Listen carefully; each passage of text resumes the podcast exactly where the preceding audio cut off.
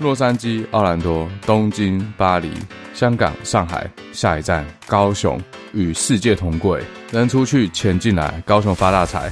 这集不分老少的幻想世界，主题乐园的王者，华特迪士尼，World Disney。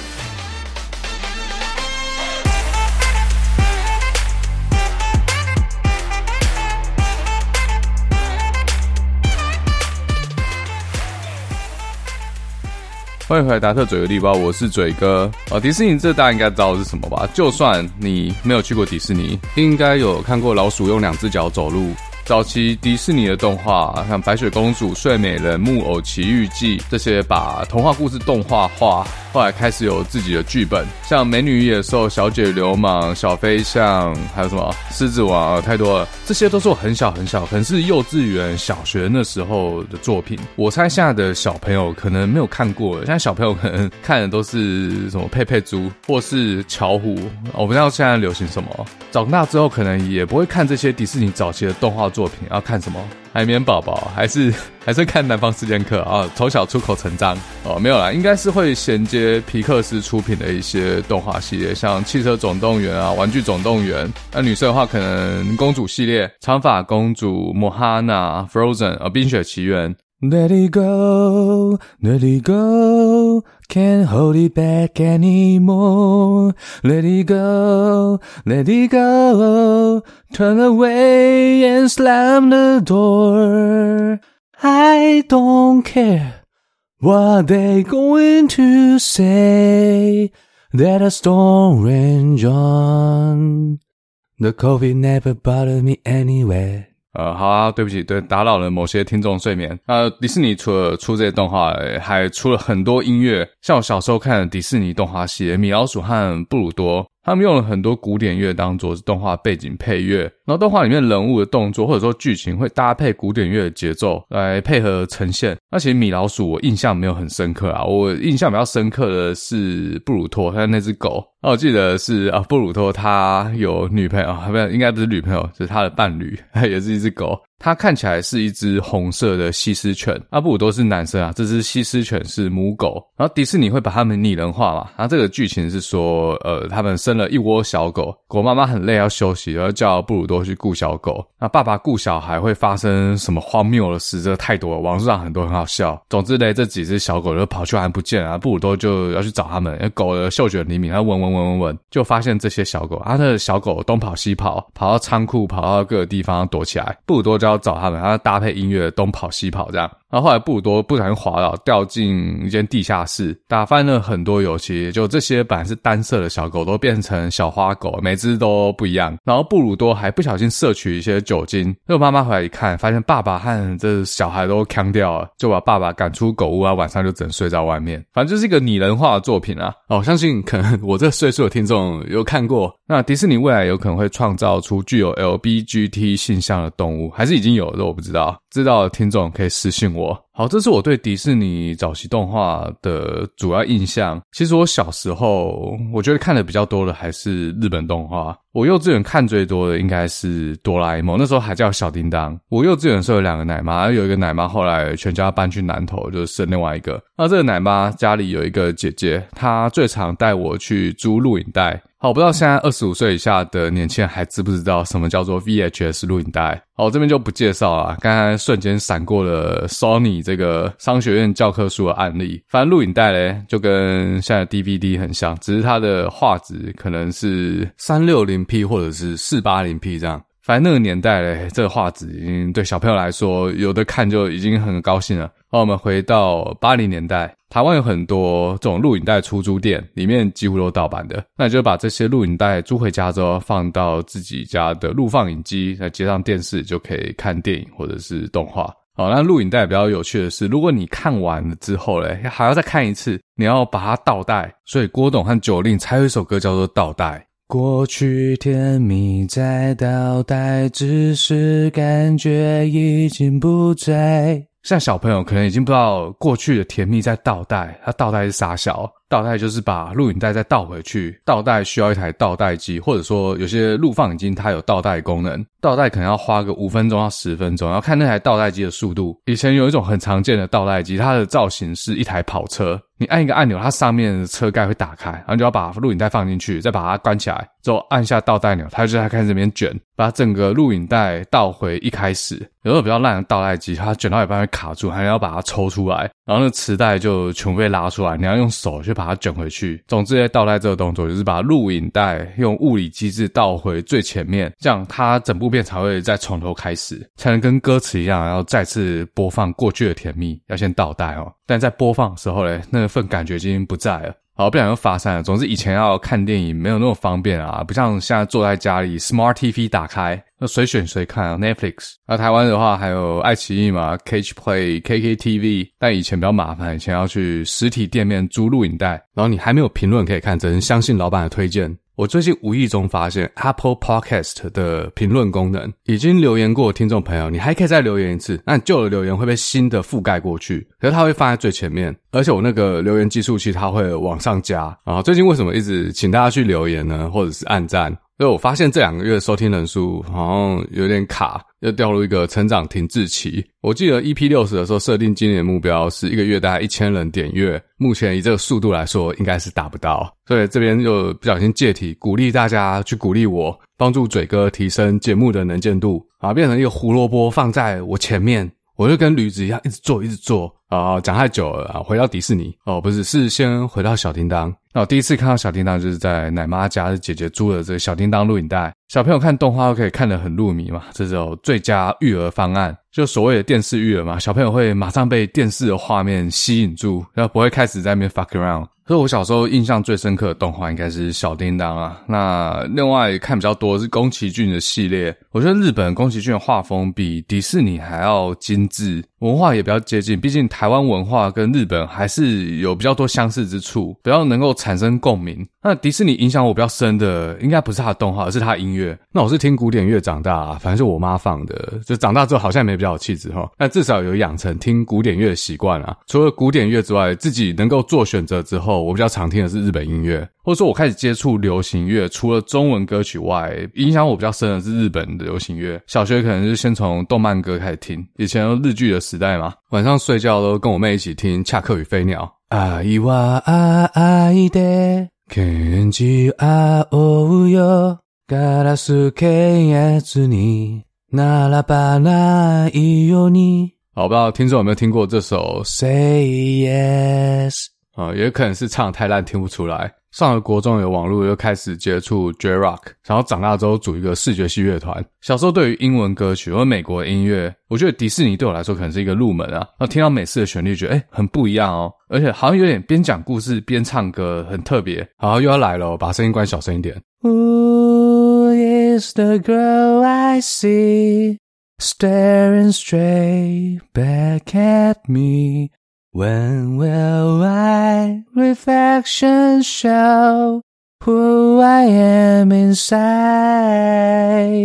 哦，今天奇怪，不知道什么开关打开了，一直唱歌。哦，fuck it，my channel, my call，是不是中了迪士尼的毒？哦，反正呢，迪士尼早期对我影响比较深的，应该是音乐。先接触他的音乐，再开始接触他的动画和电影，刚好跟日本文化对我的影响是反过来。那这几天迪士尼把很多动画都重制了嘛，变成真人版，呃，音乐也做一些小幅度的改变。像阿拉丁的主题曲，就是为了重塑茉莉公主她这个人格特质而改变了。那因为这些主题曲的关系，迪士尼也出了很多青少年歌手，像刚才那首木兰主题曲《Reflection》就是由 Christina Aguilera 做演唱。那当时华语世界也是有出中文版，是由李玟来翻唱。啊，歌手还有很多啦，像是《High School Musical》的 Vanessa Hudgens。那 Zac Efron 在这部戏之后呢，没有走歌手这条路，之后变专业演员，而变肌肉男，海岸救护队哦。而且海岸救护队胸肌最大不是巨石强森，是女主角 Alessandra Daddario，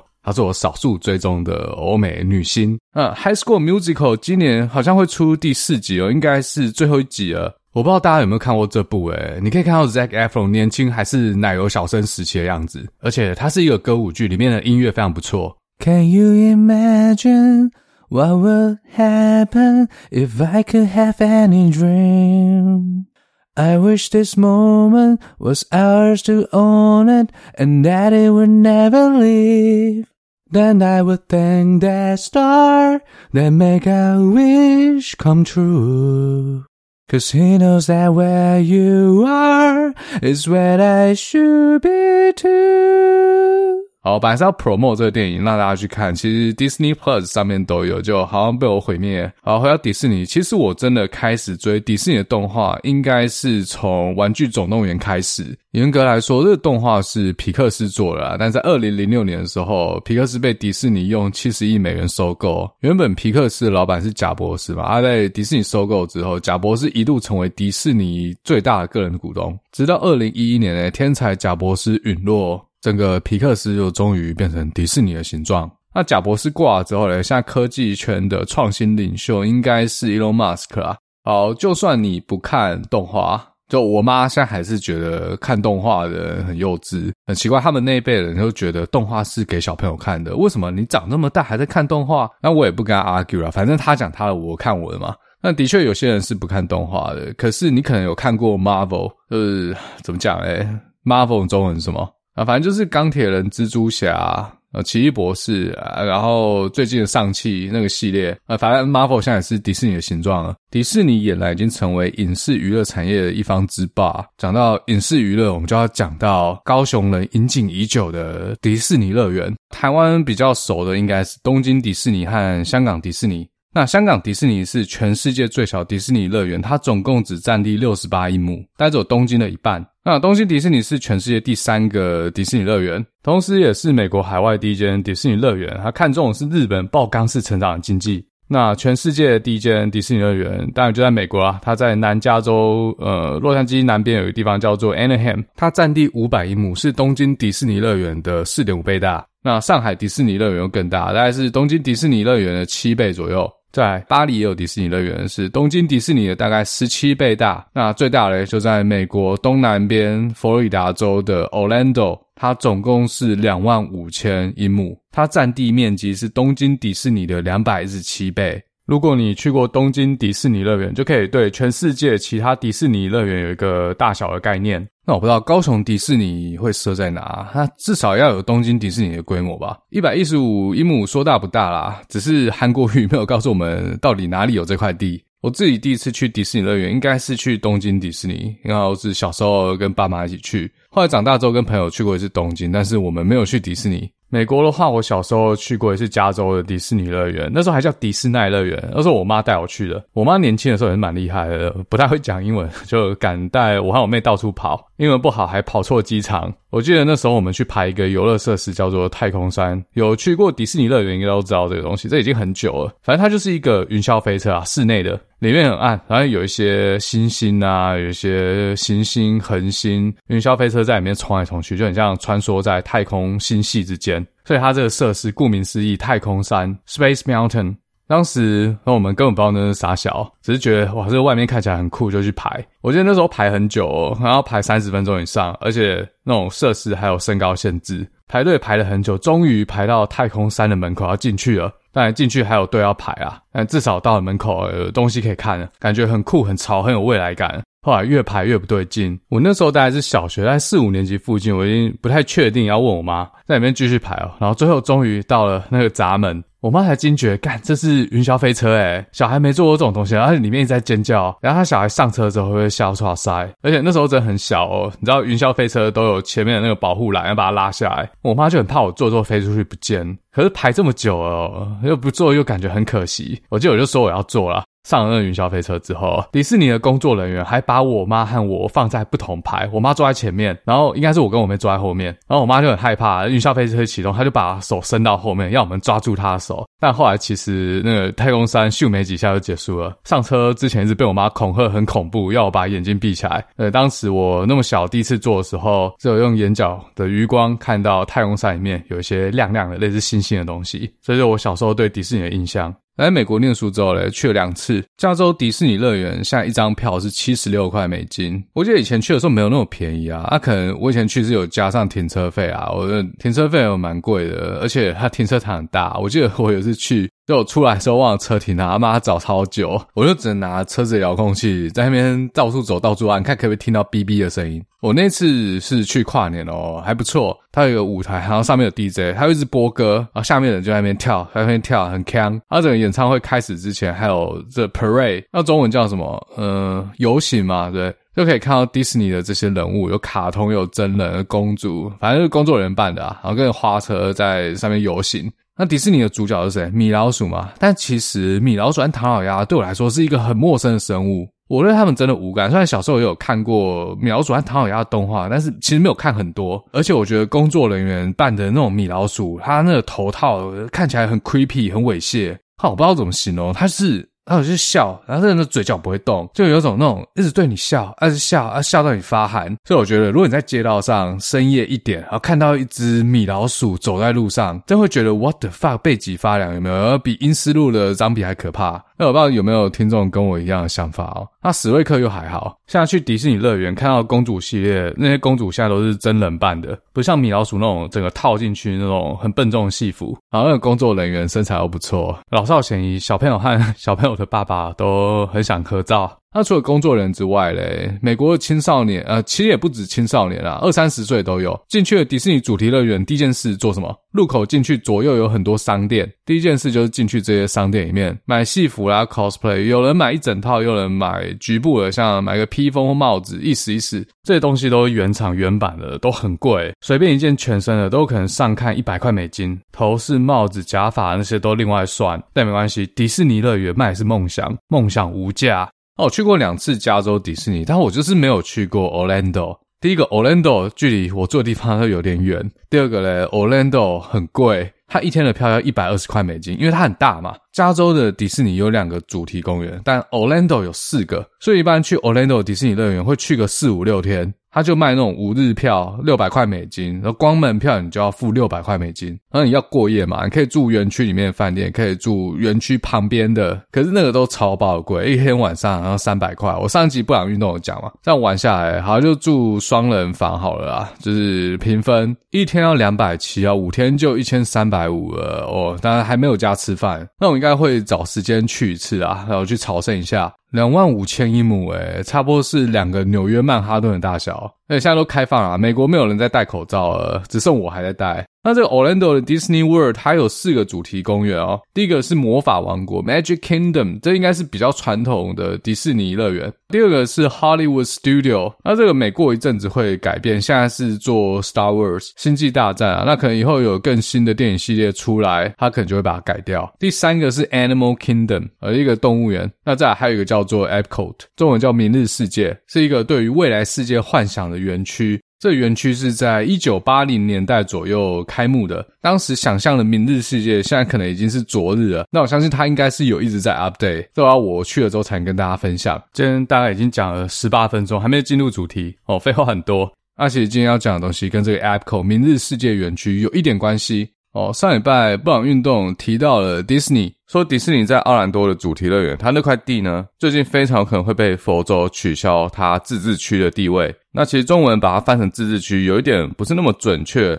其实它比较像是一个有特殊税务地位的一个区域。那这个今天后面会再讲深入一点。那这整个事件的导火线是来自于佛州通过一项法案，俗称 “Don't Say Gay”，不能说同性恋。哦，这媒体给这个法案的名字啊，这非常简单暴力。那内容大概是说，在佛州要禁止对小学三年级以下的儿童去提到同性恋这个概念。好，那这法案是由保守派来主导，呃，很明显啦，他们不希望小朋友年纪太小，还没有自己思考能力的时候嘞，被灌输说除了传统上男生女生这两种性向以外，还有 LGBTQ 这其他五种或甚至更多的性向，那他们可能就会过早把自己的性向投射在男女以外的其他 LGBTQ 这五种或甚至更多的性向的类别。那他们对于自我性向认同就有可能受到老师或者其他教育机构主观的影响啊。前面讲有点复杂，我一句话 summarize：他们不希望小朋友太早被掰弯，但是我觉得嘞，他们会立这种法，应该是要建立在一个逻辑是说，性向是后天可以被调整的。不然，如果一个人的性向是在染色体结合的时候就决定了，那他在几岁学习到除了男女之外还有其他性向，有差吗？那这个我其实不是太有研究，我觉得这最后还是要回归到科学。其实前几年有听过一个理论叫做情欲流动，就说人类的性向它不是一个二元论，而是一个 spectrum，是一个连续的光谱。就是说人类的现象，它会受到环境来影响。如果你身处在一个男男或女女，或者说变性是常态的世界呢，你就比较有可能会产生这种性向。也就是说，性向它不再是先天就决定的。但我记得没错的话，这应该是挺同阵营提出来的理论，背后目的是要让大家了解说，其实你我也有可能是同性恋，只是程度上的差别，外加传统观念要我们二选一。这是我听过一个讲法啊，只是我不知道这真理是什么。我只知道我自己喜欢的是女生，我只知道这样。但我一直以来立场就是，别人喜欢什么是别人的自由。那比较有趣的是，保守派他立这样的法律，就代表他相信这是可以被掰弯的。如果再把宗教拉进来混战的话，他们可能会觉得，哦，这除了男女之外，这都是恶魔的言语。他们要禁止恶魔从教室入侵儿童的身心灵。但从实物的观点上来看呢，实物是什么？实物就选票啊。如果新一代小朋友很早就接触了 LGBT 的概念，那我们在未来长大后会对 LGBT 族群有更大的包容，而且也会偏向支持立法保护 LGBT 族群的权益。那这就跟保守派传统的价值观有所违背。这些小朋友长大有投票权之后嘞，自然票就会投给民主党。其实这个是一个趋势啊，已经是现在进行式了。从美国年轻族群对于两党的支持率这么大的差距，就可以看得出来未来的趋势。所以保守派当然要想办法自立自强，那从教育开始下手，其中一步哦，超前部署未来二十年啊。好，这个 Don't Say Gay 法案讲有点久，反正这法案出来之后呢，美国五百大企业之中有很多企业提出质疑和反对。那大家知道啊，迪士尼这几年一直把平权的议题融入到他们的电影或者是动画里面，所以可以把迪士尼想成是一个平权文化在媒体上的推动者。虽然他们基于商业考量，对于中国的这种违反人权的各种行为只字不提，他们对于 Don't Say Gay 这个法案一开始也是保持沉默。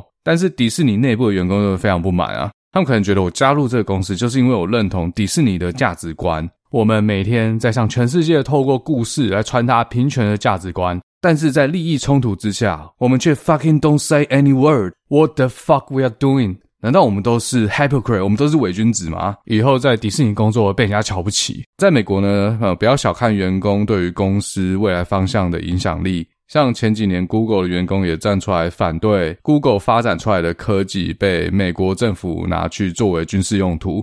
那最后，Google 的高层也是出来公开承诺，Google 将不会跟美国政府或者说军方合作发展军事科技。那这个会不会在乌俄战争之后改变呢？或者说，假设 World War Three 真的开打的话，Google 员工会不会立场一夕之间就改变？哦，这个很难讲。侯主也是会发火的。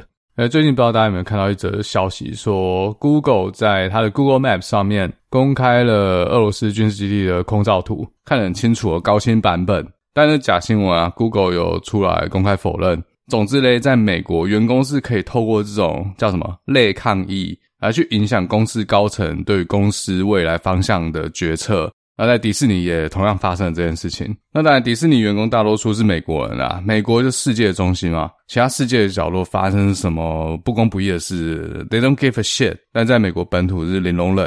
反正迪士尼公开反对这个法案之后呢，现在共和党执政的佛州就开始对迪士尼进行政治报复。其中一个手段就是要终止迪士尼在奥兰多附近这个税务特区的地位，但这边共和党没有说搞迪士尼就是为了报复 Don't Say Gay 这个法案啊，这是美国媒体和政治评论员的推断。那佛州州长 Ron DeSantis 他是说迪士尼在这个地方有一种 spatial privilege。这个字对我来说是一种特权，是一种比较负面的字。再加上侧翼带风向，让他感觉迪士尼在这块土地上有一种很奇妙的存在。在这块土地里面，迪士尼好像有一种自治区的概念。他要做什么建设，不用经过政府的监管，甚至有赋税豁免，就说，呃，好像有种感觉不用缴税的意思。甚至还可以对居住在这个区域的居民收税。所以州长 DeSantis 打击迪士尼是为了追求社会正义，但实际上是这样吗？然后听到这个新闻就触发我的神经啊，所以我才才做这一集嘛。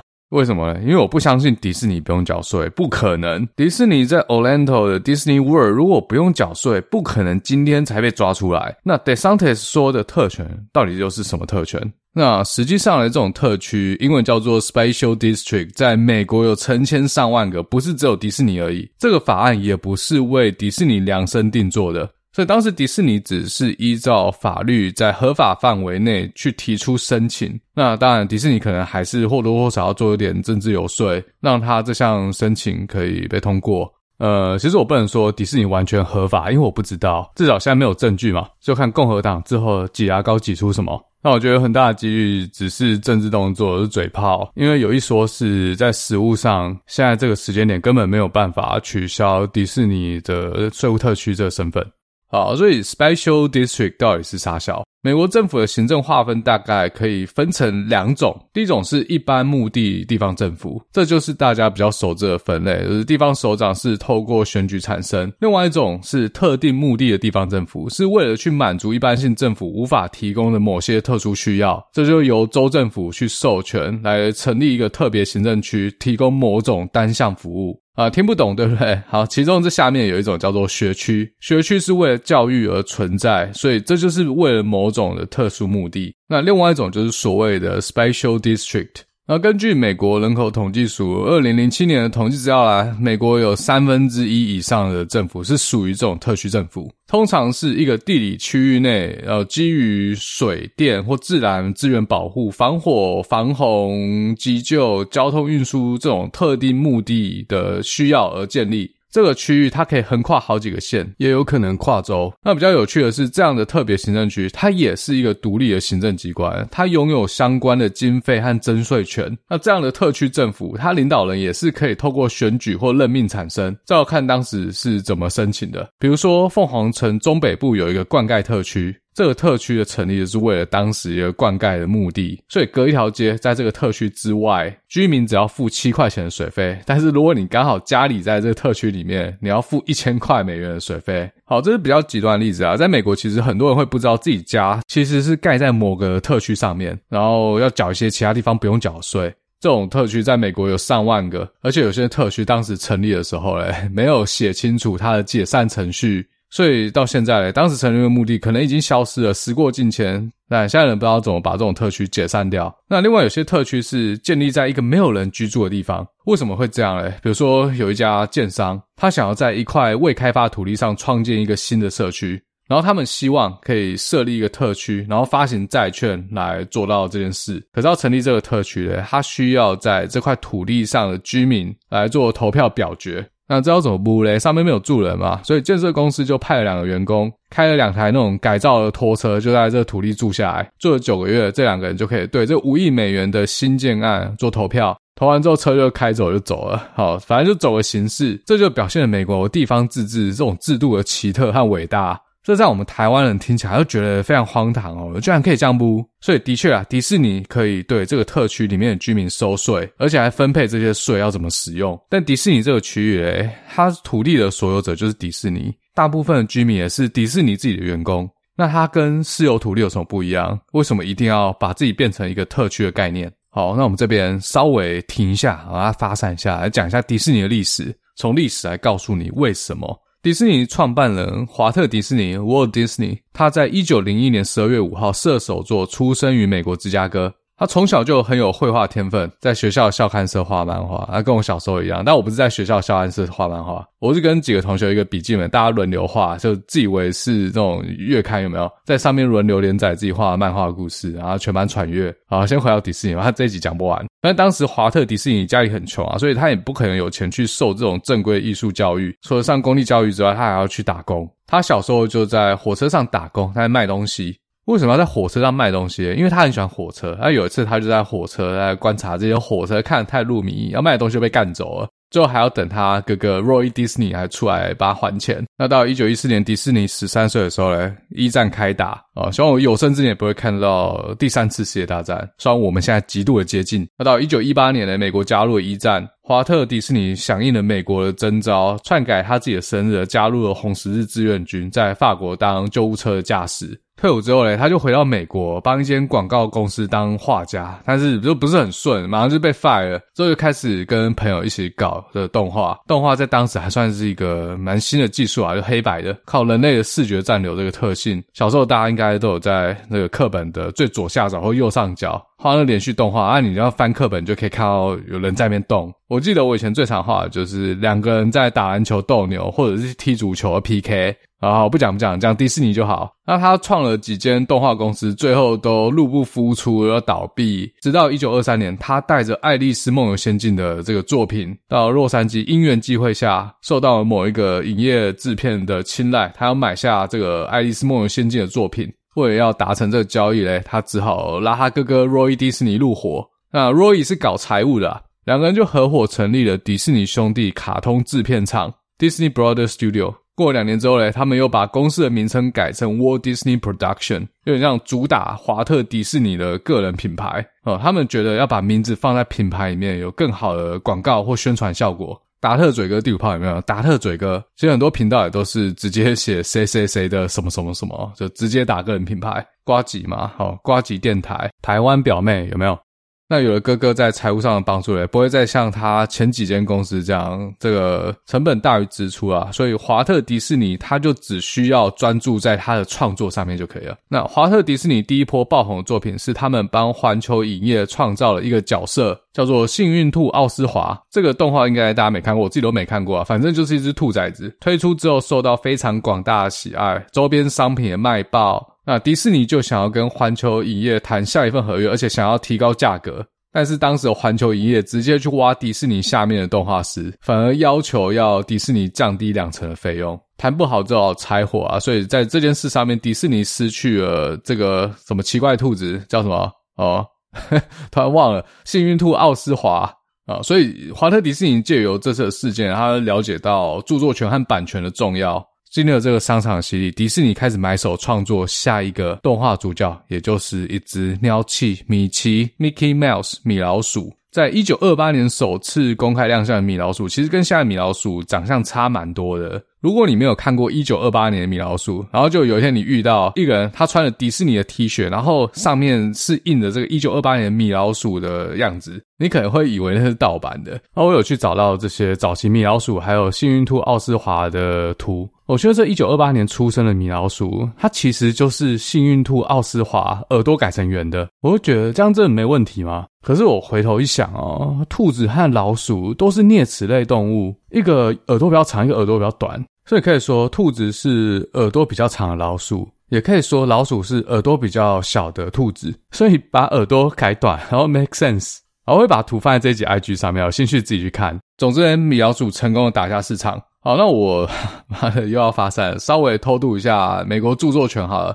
那著作权是智慧财产权一种，又可以被拆成人格权和财产权。好，为什么要这样拆嘞？这人格权就是创作者嘛，像达特嘴哥第五炮封面，全部都是我自己画的，那我就有这个人格权。那为什么要把财产权独立出来嘞？那就赋予了这个作品可以被交易的特性，就像哦，一个词曲创作人或者是歌手，他把他的作品卖给了某间唱片公司，这作品的人格权还是属于创作人的。但是如果财产权已经卖给了唱片公司，贩售作品得到的钱就是属于唱片公司。那要看他们当时约怎么签啊，可能创作人也可以抽一点，但是这个歌。歌手或者说创作人就未必可以免钱的去使用自己的作品，所以大家有时候会看到一个新闻，是某个创作歌手在他自己的演唱会唱了某首自己的歌，结果被唱片公司告侵权，然后想说这不是他自己的歌吗？What the fuck？这是因为财产权已经卖给唱片公司。台湾的话，如果智慧财产权的呈现方式是摄影、视听、录音或表演。然后创作人是以受雇的方式完成创作，那这样的著作权保护的期间是公开发表之后五十年。那如果是自己的创作，像我自己画的封面，没有人雇佣我做人事，那就是创作人死后五十年。像如果听众朋友有 follow IG 的话，我最近在 Seattle 看了梵谷的沉浸式展览。场地是有点弱啊，但是因为范谷已经死了五十年以上了嘛，所以使用他的作品是不需要付钱的。那在一九七六年，美国的著作权保障了创作人死后五十年，或者是受雇创作的作品公开发表之后七十五年。也就是说，一九二八年发表《米老鼠》将会在二零二三年著作权到期。结果，《米老鼠》的著作权在一九九八年，就他二零零三年寿终正寝的前五年，又再度的起死回生。为什么会这样呢？因为在一九九三年的时候，欧盟把著作权定为人死后的七十年。那美国的一些利益团体，尤其是电影公司，像是迪士尼、环球影城、华纳兄弟，或是这些会出产影像的职业球赛组织，像 NFL、NBA 等等，就开始游说美国国会要对著作权做修改，要把著作权延伸到死后七十年，或者是公开发表之后的九十五年。那当然，这是为了延展美国的创作者或者是企业的利益。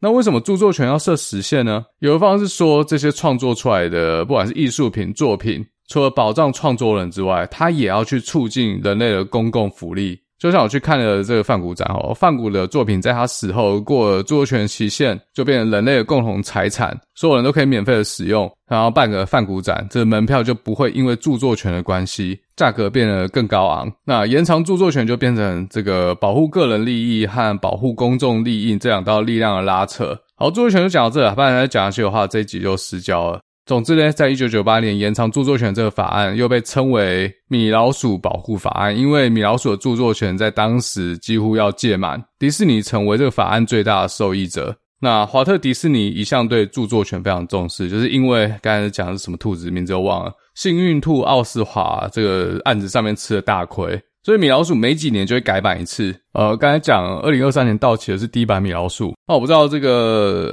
猎人是不是也要偶尔改版一下？会不会第一版的小杰著作权都已经过期了，猎人还没有完结？有看猎人的都要交代子孙啊，以后他妈要烧给我。那其实迪士尼在美国的政坛上游说政府真一把罩，保护米老鼠其实也是保护美国利益。迪士尼其实就是一种很强大的文化侵略武器。对全世界的小朋友，也包括美国以外的小朋友，从小就对他们做文化洗脑，灌输他们美式的价值观。文化武器真的很厉害，无孔不入。不知不觉中，大家就开始看迪士尼动画，然后喝可乐，接受这种美式价值观。然后东欧的小朋友，每个都想要当 Elsa。过几年，自然而然的北约就开始东扩。这跟中国搞孔子书院是一样的道理。嗯，不要搞什么孔子书院，太 low 了。要弄就弄孔子主题乐园、春秋五霸相关故事。那其实中国也是有魔法嘛，魔法不是西方世界的专利，要从那种炼金术开始下手，人体炼成阵，跟现在的上海和两年前的武汉一样，要从韭菜身上提炼 Kenjano 一系。好，不小心自走泡沫车打开了，弄主题乐园还是比较有搞头啦，有的吃，有的看，有的玩，的比较容易来洗脑小朋友。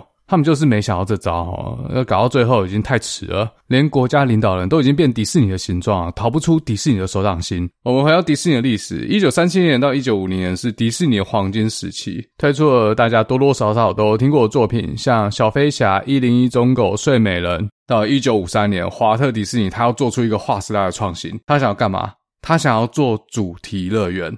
这个概念对我们生活在二十一世纪的人来说，很没什么。台湾就一堆啦，九族文化村、六福村、力宝乐园。哦，力宝乐园这名字很有趣。我第一次看到，我以为它是卖灵骨塔。但在一九五三年的时候，还没有一个所谓的主题乐园。华特迪士尼会想到这个 idea，他就开始用公司的名义来买地。但是股东比较愚昧，看不到他的愿景，没有他这么有前瞻的 vision，觉得他这边钱欧北开了，乱买地，就起诉他，叫他停止这个行为。这诉讼股东也获胜了，这导致了迪士尼又额外成立了另外一间公司，做一个个人品牌。那以后原本的迪士尼公司要使用华特迪士尼的名字，就要获得这家迪士尼的个人公司的授权。这很聪明啊，卖自己的名字，就每个商品就要给你抽十趴。这个公司迪士尼就是留给他的子孙，让他们世世代代可以跟迪士尼公司收钱。但是嘞，最后迪士尼公司还是决定要搞这个主题乐园。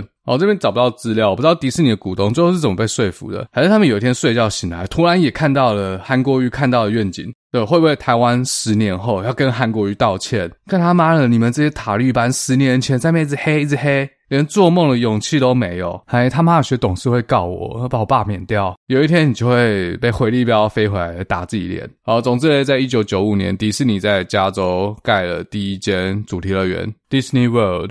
这个迪士尼乐园简直跟韩国瑜在高雄市长选举的时候一样成功，大获全胜。所以迪士尼公司两年后，在一九五九年又开始寻找第二块土地，要盖第二座迪士尼的主题乐园。其实华特迪士尼对第二座主题乐园的构想，不仅仅只是主题乐园而已。当时的美国社会正在历经一个犯罪率激增、生活品质下降的阶段，所以华特迪士尼先生他就想要盖一个未来城，用当时最先进的都市技术、新的建筑技术、新的公共运输方式，然后新的教育方法。你可以把它想成是一个实验性的都市，但是法规有点太老旧了，你这些申请的建造案按照当时的法律是不会过的。那除了法规，还有钱的部分。有些公共建设是要由政府来做，然后政府要出钱，像一些基建啊、高压电塔、变电站、自来水管线、废水处理、道路维护、道路新建，还有消防局啊这种机构，这都是来自于人民的税金。所以迪士尼会想要把这个地方变成 Special District，就是为了绕过这两个限制。啊，首先你要盖什么？要盖捷运，要盖比较前卫的建筑，就不需要政府的核可。再来嘞，也让佛州州政府不需要花纳税人的钱去圆华特迪士尼的梦啊！我自己纳税，自己用我纳了税的钱来盖我所有我想要的东西。所以当时迪士尼这样做简直啊了不起，负责，不花政府的钱就算了，还帮当地的政府带来了非常大的观光收入。根本就双赢啊！啊，迪士尼当时为了要降低他圆这个梦想的成本呢，他又选了佛罗里达州奥兰多附近的这块地。这块地被称为芦苇溪 （Reedy Creek）。当时这边是一大片沼泽，很难被利用，所以很便宜，没什么价值。迪士尼就开始秘密收购这个区域的土地，但他不想惊动当时这边的地主啦，因为如果他们知道迪士尼要来买地，要来盖主题乐园，还不涨爆啊！高雄知道台积电来设厂，哦，已经直接 涨可以涨两倍。何况要是高雄盖迪士尼乐园，啊妈还得了，井喷喷到自己老爸老妈叫什么名字都不知道。然后还会有那种只有两坪土地的地主，他妈死就不卖，跟你说一坪要十亿。台湾有台湾的做法，那当时迪士尼就用了很多家人头公司去隐藏他们要在佛州设厂的，盖不是设厂，是要盖这个未来城市和主题乐园的主机。这些土地就被迪士尼用很廉价的价格买下来哦，甚至每一亩呃只要一百零七块美元，最后大概花了五百多万美元，从五十一位地主手中购买了两万七千四百英亩的土地。那当迪士尼宣布了这个计划之后，嘿，这个地方周边的土地直接暴涨哦啊，涨到每一亩八万块美金，几乎是当时他购买每一英亩土地价格的四百五十倍。我操，这简直是炒房天才！要是这让远雄来承包的话，他会额外盖很多购物中心，然后再把它盖豪宅。但很可惜，华特迪士尼的这个构想在还没有实行之前，他本人就过世了。那由他的哥哥 Roy Disney 接着做，但是这未来城的计划并没有付诸实现，而是成为了奥兰多迪士尼世界的其中一个主题乐园。就前面一开始提到的明日世界 Epcot，全名是 Experimental Prototype Community of Tomorrow，就是所谓的实验性的未来社区都市。还有刚才提到了华特迪士尼后来自己跑出去开的那家专门收权利金的公司，它最后被迪士尼买下来，只保留了命名权还有铁路所有权。那我猜可能是因为华特迪士尼是一个铁道迷啊，所以保留这个铁路，只算要致敬他。所以这次共和党要来黑迪士尼要带风向，我感觉是有点偏离事实了。而且从民调上来看，大部分的佛州居民其实并不怎么支持这件事。他们可能支持 Don't Say Gay 法案，但是他们未必去支持州长去弄迪士尼啊，因为迪士尼为当地带来的太多财富了。刚才有讲嘛，这些基建都自己付钱，还要自己 maintain，但是带动了附近地区的房价和观光。哦，这个共和党侧翼说迪士尼都没有缴税，实际上迪士尼每年要缴。上亿美金的税金给州政府，在二零二一年，迪士尼就缴了七亿八千万美金给佛罗里达政府，也没有共和党的侧翼说的，呃，取消迪士尼 Special District 的地位，他就需要额外向佛州多缴两亿美金的税，而且实际上相反的哦，取消迪士尼的特区地位，反而会带给佛州州政府非常庞大的经济负担。因为本来迪士尼要自己付钱的部分，这些基建的维护费用，要是迪士尼特区被取消的话，就要由州政府来买单。那这些费用就是让这整个州的人民去共同负担。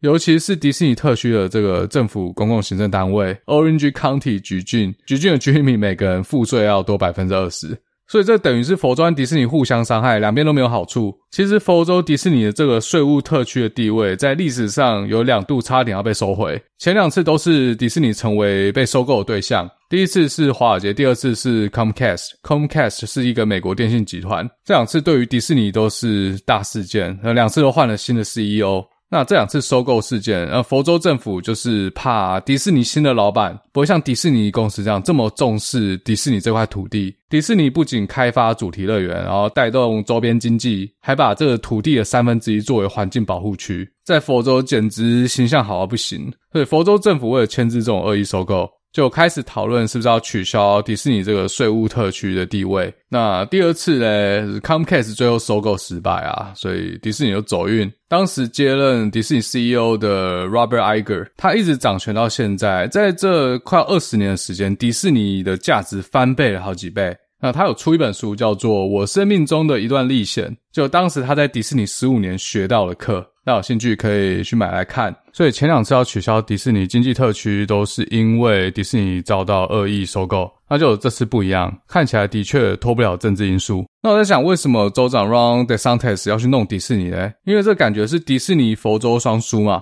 那这个 Ron DeSantis 他是下一届共和党总统候选人的热门人选。如果不算川普的话，他现在是呼声最高候选人，所以我觉得这应该是一个政治操作了。他要去汇集共和党或者是保守派的选民，因为迪士尼这几年在传达的这种价值观，刚好就在保守派的对立面，所以打迪士尼可能会有利于他的总统之路。这边是我自己的猜想，因为我其实对这个人没有到特别熟。好，那今天跟大家分享迪士尼的故事，主要是在针对最近美国发生的这件 Don't Say Gay 法和迪士尼之间的争议，做一个事实的核查，顺便带大家快速的了解迪士尼的发展历程。好，那最后又要再次感谢我的法律顾问，确保我不会错误的解读法律相关内容。那我们就下次再见喽。